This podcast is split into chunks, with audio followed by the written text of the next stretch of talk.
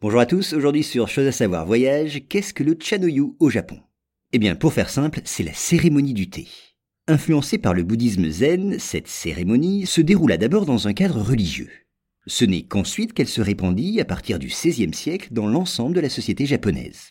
Véritable voie d'accomplissement personnel et rituel de sociabilité, le déroulement du Chanoyu s'organise autour de règles méticuleuses, vous allez le voir. D'abord, la cérémonie du thé ne saurait s'accomplir sans la présence d'un matériel précis. L'hôte utilise ainsi un bol à thé de formes diverses, une boîte ou natsume pour contenir le thé vert ou matcha, et un fouet ou encore une cuillère à thé.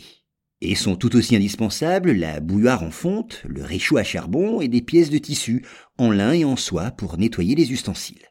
Ensuite, l'atmosphère de la cérémonie est préparée avec minutie. Par exemple, sur une des cloisons, l'hôte a placé un carré de soie ou de papier sur lequel sont calligraphiés au pinceau quelques idéogrammes. Ils invitent à la sérénité et à la beauté de l'instant.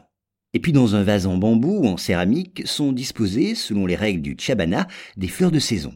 Mais il faut savoir que le chanoyu connaît de nombreuses variantes, et les rites diffèrent selon l'école au nom de laquelle la cérémonie est organisée. Elle peut durer plusieurs heures et commencer par un repas léger, ou alors se dérouler selon une version abrégée.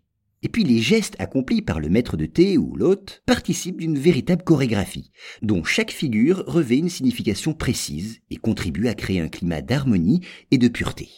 Quant au contenu, l'officiant peut préparer, selon les occasions, un thé léger ou plus épais. Il prélève dans la boîte à thé la proportion prévue au moyen de thé et la verse dans la bouilloire. Il ajoute ensuite une certaine quantité d'eau chauffée sur le réchaud à charbon. À noter que le thé vert qui se présente sous forme de poudre n'est alors pas infusé, mais battu avec le fouet à thé. Autant d'ustensiles qui sont ensuite nettoyés avec grand soin.